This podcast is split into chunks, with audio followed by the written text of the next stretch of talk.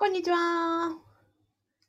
えーこんにちは。公務員が職場で言えない話を聞く人、アピコカズミと申します。現在、ラジオと YouTube で同時ライブ配信を行っております。このチャンネルでは、公務員が、えー職場で言えない副業の話、えーと、人間関係の悩み、そして辞めたい話などを解決するチャンネルです。えー今日のテーマはですね、公務員が起業するときにやってはいけないプラットフォーマーとの付き合い方ということをお伝えしたいと思います。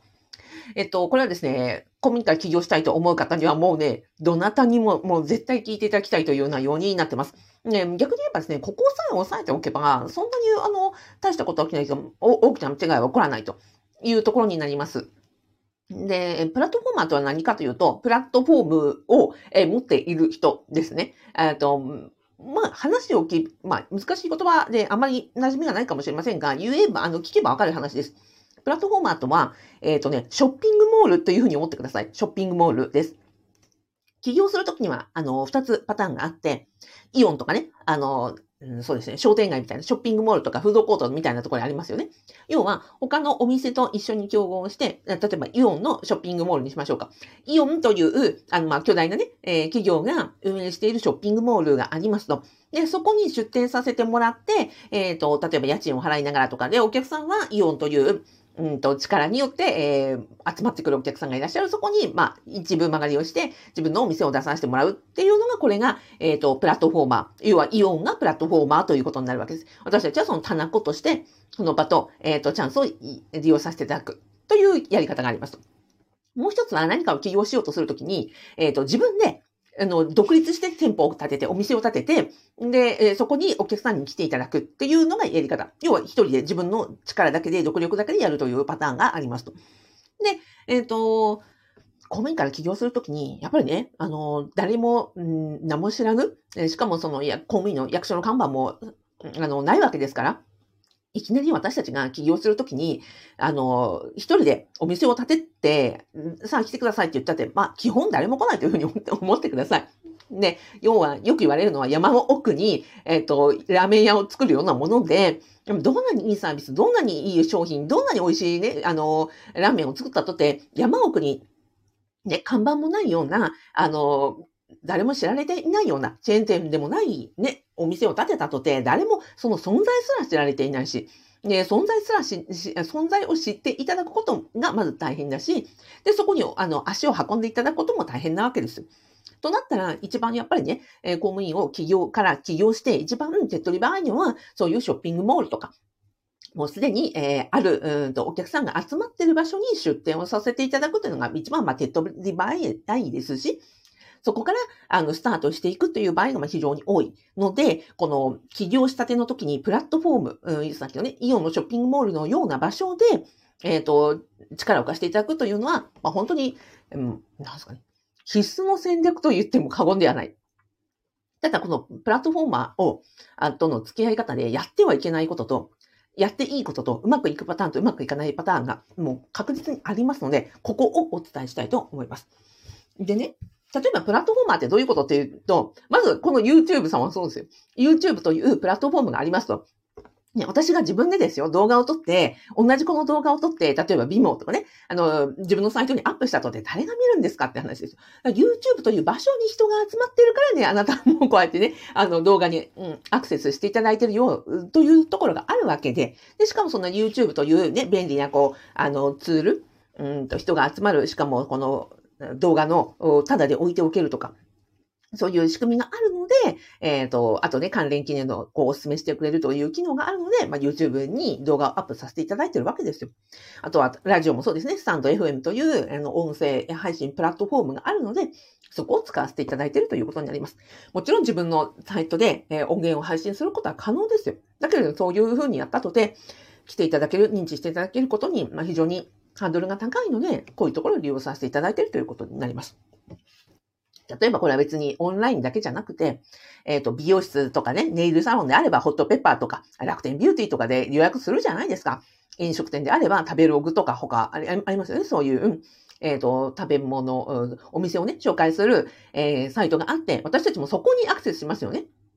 あのあとは今だと Google マップか。Google マップで、検索してこの辺に、えーカフェがないかなとか病院がないとかなとかそういうところで検索するわけですよ。わざわざそこのね、あの、ホームページにアクセスするってことないじゃないですか。というのをプラットフォーマーと言います。だから、別に公務員から起業する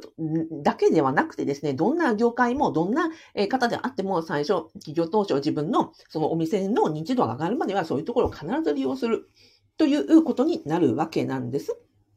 で、オンラインで言えば、私個人で言えばですよ。今この YouTube、スタンド FM もそうですし、あとは動画教材プラットフォームのユユユーデミですよ。ユーデミも使ったりとかしています。あとは企業の時によくご相談いただいたりするのは、ここならどうですかとか、なんだっけ、うんと、ストア化どうですかとか、グラウドワークスとか、そういうのも全部プラットフォーマーになりますよね。そういうところを使うというところが、えっ、ー、と、まずはプラットフォームということになります。いわゆるショッピングモール、イオンのショッピングモールに出店させてもらうというイメージです。ここまでは OK ですかね。はい。じゃあ、まずはプラットフォームなしには、やはり自分の、自分の自力だけで、えー、認知度を上げたり集客したりするというのは、まあ、非常に困難なので、こういうところを利用させてもらうというのは、まあ、必ず、まあ、通る道ではありますと。で、このプラットフォームにはね、まあ、ほぼ2種類あると思ってください。えっ、ー、と、仕組みで動いているところと、人で繋がっているところ、この2種類があるというふうに私は思っています。仕組みというのは、なんていうのかな。まあ、まず YouTube とか、えー、あの、スタンド FM とか、Udemy とか、えっ、ー、と、意思決定のが集合、うん、団体で行われているところというか、まあ、個人的なつながりがないところというか、巨大なところとか、そういうところですね。イオンとか。そういうイメージです。で、逆に言うと人でつながっている部分っていうのもあると思うんですよ。私で言えばですよ。例えば、あの、えっ、ー、と、ウェイビレッジですね。企業準備スクールのウェイビレッジを、あの、して、あの、の一メンバーであり、ま、エキスパートとして、あの、活動させていただいてます。ここは、ね、山田道尊あの先生が、えっ、ー、と、プラットフォーマーでいらっしゃるわけです。で、そこで、私も一メンバーとして入っていますが、その中で、まあ、活動させていただいているというようなことになるわけなんですね。で、ここは、運営者がね、個人でいらっしゃるわけですから、何か、何かあった時に相談したりとか、例えば、あるかがこうこうこういうことをしたいんだけれどもどうでしょうかっていうふうにご相談すれば、そこは例えば交渉の余地があったりとか、人間関係、今までの信頼関係とか、まあ今後の、あの、今の展開によって、なんていうのかな、うんと、もう全体の、うん、調和の中で、えー、交渉の余地があったりとか、まあ相談しする余地がある。こういう1対1の人間関係ベースのプラットフォーマーと、で、YouTube 様にはですよ、私が例えばね、いや、こういう動画出したいんですけど、自分だけなんか許可していただけませんでしょうかでも、ブブーじゃないですか。なので、基本的にはそういう、あの、巨大なプラットフォームというのは、自分一人の、あの、要望というのが通らず、ルールはプラットフォーマーが決めるという中で、えー、個人的なつながりを元にしているプラットフォームというのはまあ一番ありますよと。まあちょっとそこは、うん、そうですね。例えば、うんと、お稽古事とかそういう傾向があるんじゃないですかね。えっ、ー、と、茶道とか華道とか、そのお師匠さんと弟子という人間関係をもとに、行われているプラットフォームとか、個人の方が一人であの運営されていて、その、えっ、ー、と人間関係をもとに構成されているプラットフォームというのは、その対人対人という感じで、あの、のプラ、コミュニティ、えー、という名前が多いかなと思います。これもプラットフォームですね。で、かたやその YouTube とかスタンド FM とか Udemy とかっていうのはもう巨大なもう仕組みができていて、えー、ここはその個人的なつながりとか人間関係があの開催しない、えー、プラットフォームということになります。まずこの2種類があるということをお分かりいただきますですかね。で、まあ、どちらにも共通して、えっ、ー、と、もう鉄則？鉄則というのは、うん、そうだな。二つですね。うんと、まず一つ目は、プラットフォームというのは、ルールは先方が決める。もうこれが鉄則なんですよ。だから、イオンのショッピングモールに出店するというふうに言った場合には、イオンというプラットフォーマーが、家賃はいくらです。開店時間は何時から何時までです。こういうルールに従ってくださいっていうのは、プラットフォーマーが全て決める。で、それを飲める、えー、受け入れる人だけが、そこの、出店ができるということです。で、このルールというのは、のプラットフォーマーが今日から明日変えますと言ったら全て飲まなくちゃいけない。これが、あの、プラットフォームを利用するところの一番大変なところでやるに一番リスキーなところではあります。例えば、ユーデミーです。私がユーデミーに動画教材を出したのは、えっ、ー、と、2020、20年だとか、2021年。まあ、そ、そのぐらいです。もう、よく2年前になります。で、その時には、まだユーデミービジネスというのはありませんで、えっ、ー、と、個人が、あの、この教材、教材を買うという仕組みがメインでした。でもこの2年間でユーデミーというのは、ユーデミービジネスという企業とか、まあ、行政とかとタイアップして、そういう社員研修とか職員研修を受け負う方をメインに持ってきました。で、それに伴って個人が、えっ、ー、と、なんていうのか、自己、自己、なんだっけ、自己啓発でやるような講座というのの立ち位置が、あの、相対的に、あの、低くなりました。ということは、こんな風にユーデミーがユーデミービジネスにこうフルコミットする、フルベットするというのは、で、一、その、うんと、動画教材を出している講師にはま何も言えないということなんですね。そういうプラットフォームの、プラットフォーマーの意思決定、ルール変更を、えっ、ー、と、どこに注力して何をするかというのは、私たちは関与もできないし、そこに対して、え、文句があるとであればそこを降りるという選択しかないわけなんですよ。そこが、やっぱり、うんと、軽犯だとして非常に重要だということなんですね。だからちゃんと乗っかるんだったらルールを分かった上で、で、あの、やるということと、それから、えっ、ー、と、自分に合わないな、えっ、ー、と、ウィンウィンじゃないな、ここを利用させてもらうって得られるメリットと、あとはデメリットが必ずありますので、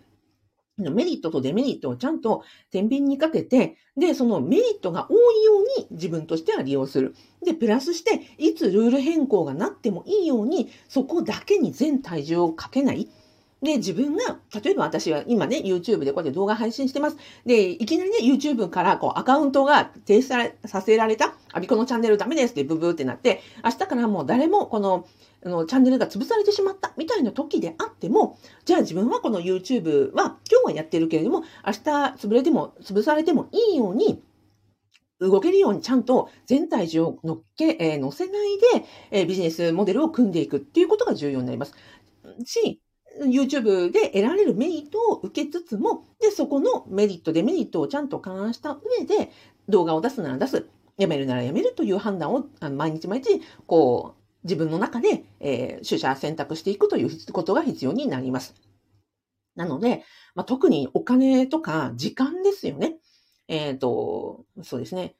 うんとあ、YouTube はお金はね、かからないですよ。だけども、うんと、例えばホットペッパーを利用するのであれば、えっ、ー、と、ホットペッパーに、あの、なんだっけ出、出店するには月月額いくらとかっていうかかってるそうですね。あと契約に対して何パーの売り上げを、あの、あの、プラットフォーマーにえっ、ー、と、収めてくださいとか。 Udemy であれば、 Udemy の、うんと、広告費、 Udemy 側が、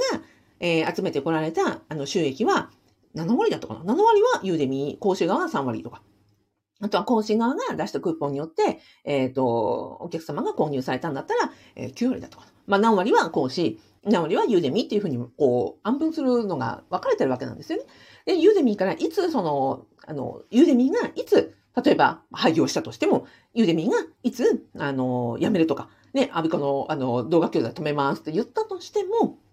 でもそれでも自分のビジネスがちゃんと回るように設計していかなくちゃいけない。そこをちゃんと、えー、デメリット、メリット、デメリット、ね、100%の体重をかけないというのは、まあ、リスクヘッジになっていくということになります。はい。なので、ちゃんと、えっ、ー、と、ルールは先方が決めるのが決定権であり、こちらは何も言えないので、ちゃんとルールを分かった上で自分がどこまでそこにコミットするのか、特に時間とお金ですよね。えっ、ー、と、ユーデミーから得られ、例えばユーデミーであればユーデミーにかける時間と、それからお金と、で、逆に得られるものというのをちゃんとかんあの考えた上で、どこまで、えっ、ー、と、関わっていくかっていうところを、うん、常にですね、ルールチェンジとか時代の流れとかありますので、例えば先月は良かったけれども、今月はこうなっちゃったから、もうやめようかなとかっていうのも普通にありだということなんですよ。なので、えっ、ー、と、ルールは先方が決めるというのは本当に鉄則ですので、そこに、えっ、ー、と、受け取るものと、払うものとのバランスをちゃんと見極めていくことが必要となります。で、全体上乗せずに、ここがなくなっても、いつでも自分の、あの、ビジネスが、あの、潰れないようにということを一番意識しなくちゃいけないということになります。でも、そのプラットフォーマーもちゃんと分かっていて、その、ユーデミーであれば、自分のサイト、例えば講師側のサイトに、えー、リンク貼っていいのは、ここの1箇所だけ、ボーナスレクチャーだけとかって決めてるんですよ。で、ここならをやってるね、私の友人知人いますけども、ここならも、あの、ここならでね、知り合ったお客さんと、ここなら外で契約されちゃったら、ここならのね、取り分がなくなっちゃうわけですから、プラットフォーマー側としては、えっ、ー、と、提供者、サービス提供者とお客様がダイレクトにやり取りしないような仕組みとか、あの、ルール違反した場合にはこういうふうにペナルティを課すみたいなのをやってますよ。だから、プラットフォーマーも、プラットフォーマー自身の利益を最大化するようにやってるわけだし、そのルールの中で、ルールの中で、えー、プレイするというのに基づいてやらなくちゃいけないということなんですね。ということになります。だから本当にもうルールをちゃんと分かっていて、ルール変更に対応して、えー、全体上のないと本当めちゃくちゃ大事だね。何回も言ってますけれども、本当にここ重要です。です。です。で、あとは、まあ、そこに応じてですね、まあ、プラスって何なのかっていうと、やっぱり、うんと、ユーデミーに動画教材載せておくことによって、私個人が出会いに合うお客様とユーデミーが出会わせていただけるということがあると思います。あとは、その、なんていうのかね、えっ、ー、と、対応。例えば、質問が来ましたよとか、うんと、いうのとか、決済の対応とかも全部ユーデミーがやってくれてますので、で、ユーデミーに任せて、そのね、代金を支払っている以上、あの、と、とよりも、もっとなんかね、得られるものが自分にあるかどうかというのを、えっ、ー、と、随時判断していく必要がありますと。はい。でこれがもう仕組みを利用するときの、まあ、すべての鉄則です。あと、まあ、うんと、人。あの、個人的に、えっ、ー、と、この方のコミュニティに入っているとか、個人的に、あの、この方が好きで、ここに入っているというところがあると思います。例えば、私であれば、勝間塾に、えー、もう7年、8年ぐらい入ってます。で、そういう時に、個人的な人ですよね。人のコミュニティに入ってる場合には、ここは、うん、ここの鉄則もあって、その方を尊敬できるかどうかっていうことなんですね。尊敬できるっていうのは、なんか非常に一般的な言い方ですが、もうちょっと言葉を変えると、そのコミュニティのオーナーから受ける影響っていうのはむちゃくちゃ大きいので、うーん、そうですね。ビジネスにおいて、その方のビジネスをなんかまるっとコピーして自分が、うん、同じことをやってもいいと思えるぐらいに共感を寄せられるかっていうところは非常に重要。だから、なんか尊敬できないなとか、単に、えの、利害関係だけで乗ってやろうっていうふうには思わない方がいいと私は思ってるんですね。なぜかというと、のコミュニティという中で、価値観を共有したり、空気を共有していたりすると、もうね、似るんですよ。似るんですよ。例えば私の動画を見て、ある方が、いや、本当に勝間さんみたいですねって言われたことあります。で、ふわふわふわんとか言って、勝間さんみたいに喋ろうと思えば喋れるわけですよ。それぐらいやっぱり影響を受けてるわけです。で、喋ってる内容は、最近本当になんかね、山田先生のこととと同じこと言ってんなみたいに自分でも思うぐらいに、やっぱ影響を受けてるんですよね。ということは、そのコミュニティに入って教えをいただいているということは、その方のビジネスモデルとか、仕事に対する考え方とか、生き方に対する姿勢というのを、まるっきり、まるっきりなんていうのかな、うんと、空気のように、あの、吸い込んでいるので、だから自分が尊敬できないなとか、こうはなりたくないなとか、逆にこのビジネスで、自分よりも、うんと、なんていうのかな、うん、まだまだ発展途上だなと思うようなところにはいない方がいい。うんと、あとは仲間です。仲間も、えっ、ー、と、同じね、さなこ、さっきのイオンのショッピングモールで言えば、イオンのショッピングモールというところで、イオンのそのお客さんが集まってくるわけじゃないですか。ということは、イオンという、えー、経営ボタンに対して共感を選、あの、共感を寄せられるようなところにちゃんと所属することが大事だし、例えばイオン全体のお客様が、自分に合うのかどうか、それから他の出店者さんたちとの影響も非常に大きく受けるので、その出店者さんたちが、なんか自分、なんか切磋琢磨できるような、えっ、ー、と、自分が、あの、なんていうのかな。うん、そうですね。切磋琢磨できるような方々が集まっているのかっていうのは、本当に、あの、本当にね、ここは、うん、吟味した方がいいっていうか、本当に影響めちゃくちゃ大きいです。なので私自身も、気をつけてます。私自身のね、ファブってあの、不動産、副業不動産ゼミやってますが、ああの私自身のやってることが、あの、メンバーさんに本当に伝わってると思ってるので、私自身もなるべく、あの、なんだろうな、付き合う方とか、私が師匠にしている方の影響も皆さんに伝わってると思ってますから、例えば北海道大谷塾にね、参加してますとか、あとはそのね、あの、ビレッジに行ってますとか、えー、勝間塾に入ってますというところを、私自身のインプットもむちゃくちゃ、あの、気をつけているし、私自身の振る舞いも気をつけているし、えっ、ー、と、私自身がそうやって、尊敬してもらえるような存在でない限りは、コミュニティ運営っていうのはできないなっていうか、その資格がないんだと思っているので、本当に本当にめちゃくちゃ気をつけているというのが正直なところ。ところです。なので、えっ、ー、と、特に人、人間関係でのコミュニティに所属する場合には、その個人の影響をむちゃくちゃ受けますし、周りの影響を本当、本当いい意味でめちゃくちゃ受けられるのであれば、私はすごくお勧めしたいと思います。その効果たるや、本当にあの無限大のパワーがあると思ってます。例えば、ウェイベッジの他のエキスパートさんたちもめちゃくちゃすごい、あの、素敵な方ばっかりなので、私は、その、学ぶ人としても皆さんから学んでいるし、で、私自身の存在も皆さんになんかプラスの影響が、あの、提供できるようにと思って、まあ、日々、日々努力しているというところであります。なので、えー、まとめますね。えっ、ー、と、公務員から起業するときには、ね、山奥に一軒のラーメン屋を建てるようなものなので、必ずプラットフォームというイオンのショッピングモールみたいなところに所属をして、で、えー、ビジネスの立ち上げ期は特にですね、そこで、あの、巨人の方に乗るという言い方しますけれども、あの、立ち上げ当初、そういうお力をお借りする、プラットフォーマーのお力をお借りするということは必須になります。で、ただし、その時の注意点は一つ目は、ルールは必ずプラットフォーマーが決めるので、そのルールをちゃんと分かった上で、で、その時々の変わっていくルールに応じて、自分と、あの、ウィンウィンで得られるのかどうか、えー、時間とお金面でちゃんと採算が合うのかどうかを適宜判断していかなくちゃいけないということ。で特に、うんと、人間関係ベースのコミュニティに所属するときには、その人間関係ベースのコミュニティのオーナーが自分が尊敬できるようなビジネスモデル、えー、とか生き方をされているのかどうか、そして自分がその人のような、えー、ビジネスをやっていきたいのかどうかということを本当に吟味する必要があるし、同じ、えーと、メンバーさんたちとの交流も自分に対して、えーと、プラスの影響があるのかどうかというところまで判断して、自分が身を置く環境は本当に吟味した方がいいというところでございます。そこで、まあ違うなと思ったら、あの、いつ辞めてもいいのが逆にね、あの、プラットフォームですので、あの、いつ、辞めるルールもちゃんと確認しておいて、あ、ちょっと違うなとか、あ、路線が違うなとかいうふうに思ったらば、そこからちょっと距離を置いて、また自分の合うところを探していくっていうのも本当に重要になります。はい。というわけで、えっ、ー、と、伝わりましたでしょうかね。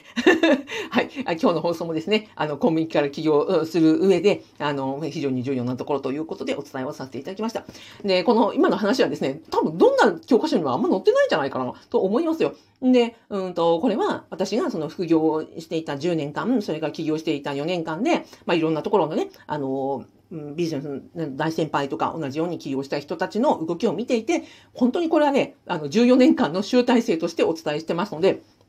かなり、えー、濃いノウハウになっていると思います。えこういうことを、うんと、副業し、そして起業して、えっ、ー、と、今ですね、まあ、ここが悪かったなとか、こうすればよかったなというところは、思うところがありますので、そういう公務員から起業するときのベストプラクティスを、え、動画セミナーにまとめております。え、動画の概要欄、そしてラジオの説明欄にですね、え公務員から、え副業起業して、えっ、と、公務員を辞めるにあたってですね、今考えるベストプラクティス、ベストプラクティスはこれだというところを、あの、セミナーでお伝えしてますので、えー、公務員から起業したい方、ぜひ、あの、ご覧いただければと思います。はい。